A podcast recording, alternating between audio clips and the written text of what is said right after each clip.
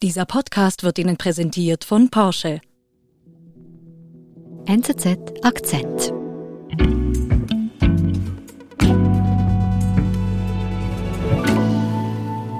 Ich bin Ulrich Schwerin, ähm, Redakteur in der Auslandsredaktion mit Schwerpunkt Nahost. Und Iran gehört zu meinen, seit langem zu meinen Schwerpunkten. Ich habe Persisch studiert im Studium, dann später promoviert zur jüngeren iranischen Geschichte, war immer wieder dort und ist wirklich ein Land, was mir sehr am Herzen liegt.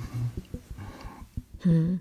Und jetzt wählt in Iran das Volk diesen Freitag einen neuen Präsidenten. Ulrich, was heißt denn das genau, wenn wir von Wahlen sprechen in Iran?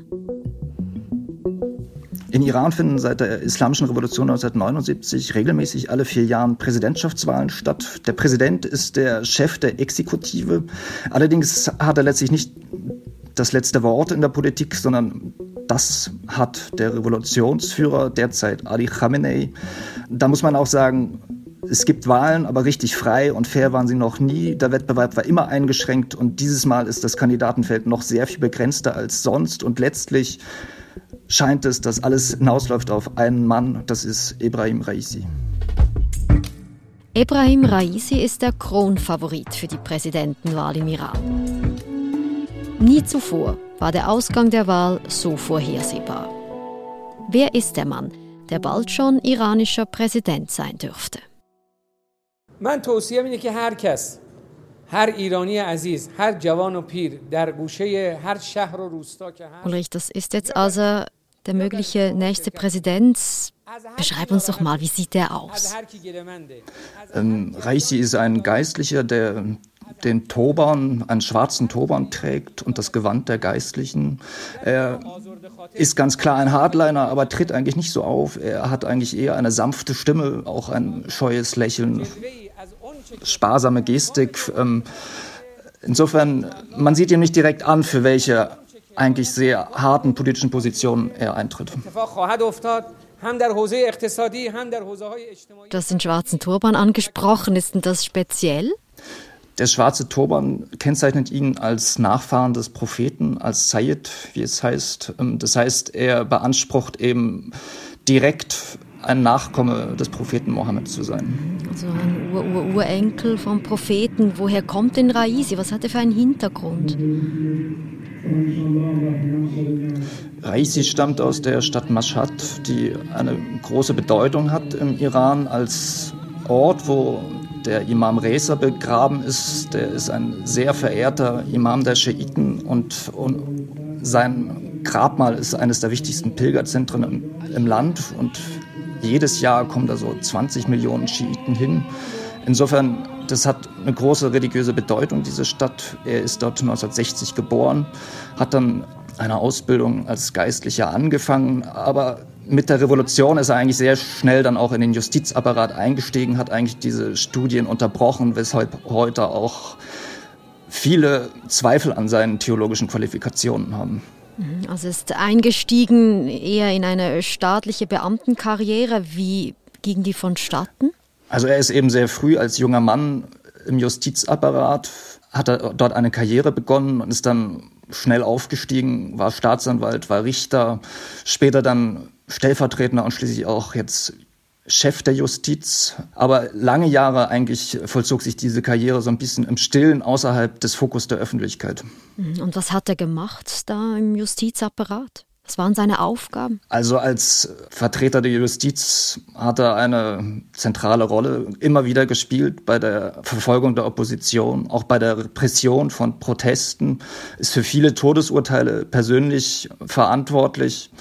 Und was eigentlich ihm am meisten vorgeworfen wird und was ihm als größter Makel anhaftet, ist, dass er zu einem sogenannten Todeskomitee gehörte, was im Sommer 1988 beauftragt war mit der Vollstreckung von Todesurteilen gegen Oppositionelle in den Gefängnissen. Echte Gerichtsverfahren waren das nicht, sondern das waren letztlich Prozesse, die meist nur wenige Minuten gedauert haben und in der Regel damit geendet haben, dass die Angeklagten gehängt worden sind. Und Raisi hat hier also wirklich eine zentrale Rolle auch gespielt. Ja, er war zentral beteiligt, war einer von vier Mitgliedern dieses Todeskomitees und damit verantwortlich für Hunderte, wenn nicht Tausende von Todesurteilen.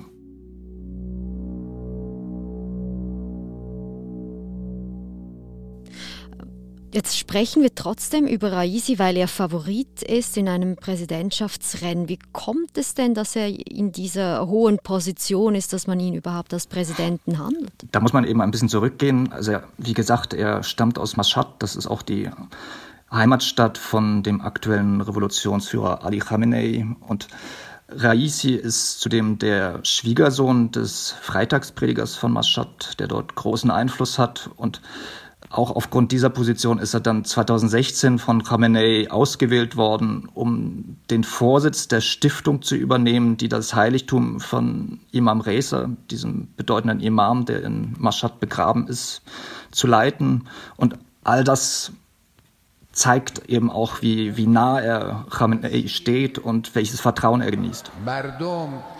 Also die Nähe zu Khamenei, zum Staatsoberhaupt eigentlich von Iran.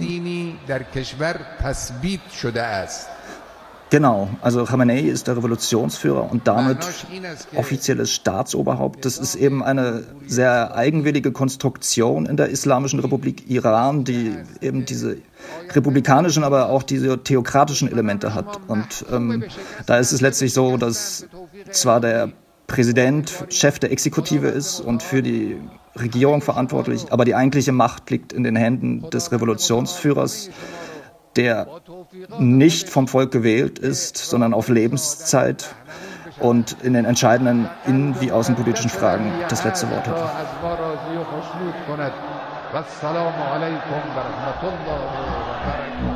Wir sind gleich zurück.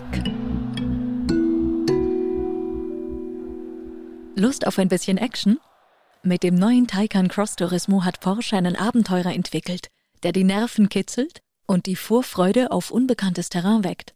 Folgen Sie Ihrem Abenteurerdrang und erleben Sie elektrisierenden Fahrspaß bei einer Probefahrt. Jetzt anmelden unter porsche.ch/taycan.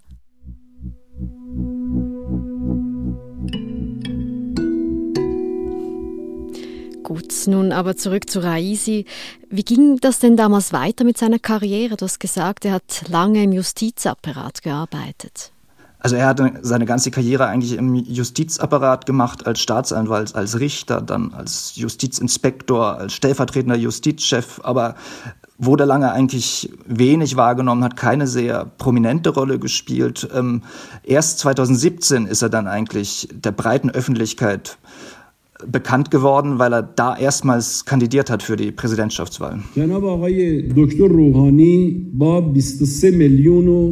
Und wofür steht denn Raisi politisch, wenn er sich jetzt hier auf das Parkett bringt? Also Raisi ist ein klassischer Hardliner und er ist ein strikter Gegner von politischen Reformen, auch Gegner einer Öffnung des Systems, aber auch einer Öffnung der Gesellschaft und vertritt sehr konservative Werte und war damit eigentlich auch ziemlich auf der Linie von Revolutionsführer Khamenei. Eine strikte Abgrenzung zum Westen und wirtschaftliche Autarkie eigentlich, also ein klassischer Hardliner eben.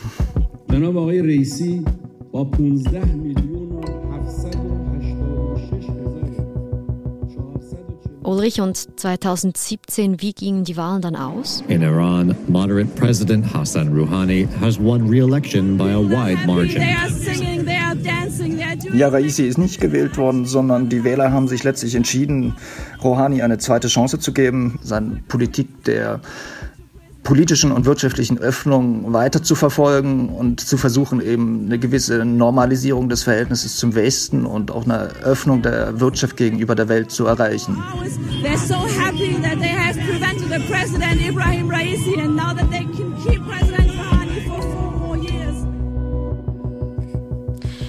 Und jetzt, vier Jahre später, ist Raisi wieder Kandidat mit besten Aussichten auf das Präsidentenamt. Wie ist es denn jetzt so weit gekommen?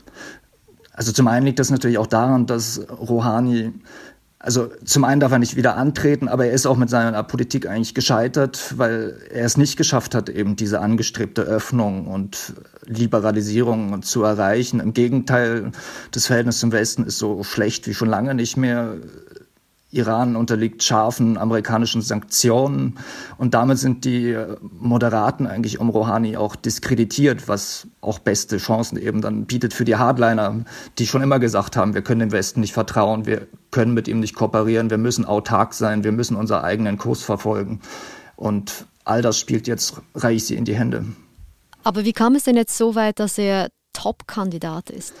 Das hat auch viel damit zu tun, dass seine direkten Konkurrenten ausgeschlossen worden sind. Dazu muss man wissen, dass im Iran gibt es eben keinen freien Wettbewerb eigentlich, sondern die Kandidaten werden vorab vom Wächterrat, einem nicht gewählten Gremium aus Juristen und Klerikern, geprüft und jedes Mal eigentlich schließt der Wächterrat einen Großteil der Kandidaten aus.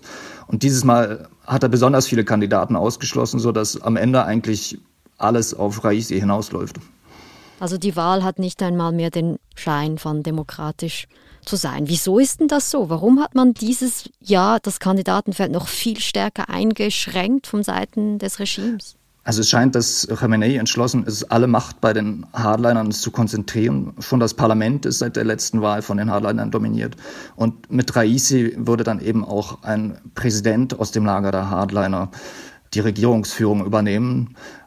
Vermutlich glaubt er, dass es notwendig ist, einen Mann wie Raisi zu haben, der in seiner Karriere immer wieder bewiesen hat, dass er keine Skrupel und mit großer Härte gegen Proteste und gegen die Opposition vorgeht, um damit vermutlich dann das Überleben des Regimes zu sichern.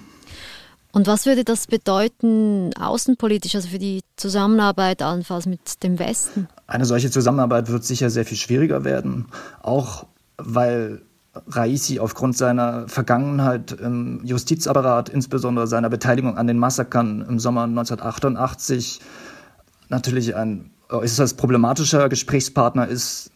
Insofern ist es sehr fraglich, ob man mit ihm wirklich überhaupt ins Gespräch kommen kann, ob man auch gerade in der Frage des Atomstreits zusammenarbeiten kann und will.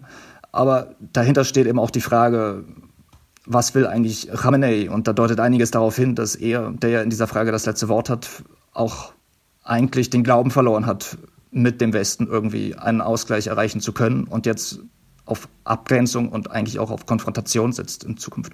Also du gehst auch davon aus, dass Raisi gewählt wird? Also ich gehe ziemlich fest davon aus, dass er das Rennen macht, dass er gewählt wird und der nächste Präsident wird. Steht denn einfach die Bevölkerung mehrheitlich hinter ihm? Nein, das kann man vermutlich nicht sagen, aber eben weil es auch kaum eine echte Wahl mit echten Alternativen gibt, ist auch das Interesse der Bevölkerung, der Wähler an dieser Wahl sehr gering, weswegen die Wahlbeteiligung vermutlich so niedrig ausfallen wird wie noch nie. Also ich meine, es gibt ohnehin eine große Skepsis gegenüber Wahlen seit Jahren schon, aber dieses Mal ist die Apathie und die Desillusionierung noch sehr viel größer als, als früher. Und damit reichen dann letztlich auch ein paar Millionen Stimmen, Raisi, um gewählt zu werden. Mhm. Wohin wird Iran steuern mit Präsident Raisi, wenn es denn so weit kommt? Also es ist deutet einiges darauf hin, dass die nächste Präsidentschaft entscheidend für die Zukunft Irans wird, weil man weiß es natürlich nicht, aber der aktuelle Revolutionsführer Khamenei ist 82 Jahre alt. Er ist seit langem krank. Es ist gut möglich, dass er in den nächsten vier Jahren stirbt und sich dann die Frage eben nach der Nachfolge stellt. Und dann wäre Raisi an vorderster Front. Raisi wäre dann tatsächlich eben in einer sehr guten Position, über die Nachfolge mitzuentscheiden, beziehungsweise er wird eben auch seit Jahren schon als möglicher Nachfolger des Revolutionsführers gehandelt. Und einige interpretieren jetzt, dass Khamenei ihn da als Favoriten für die Präsidentschaft ins Rennen bringt, auch dahingehend, dass er ihn eigentlich als Nachfolger will.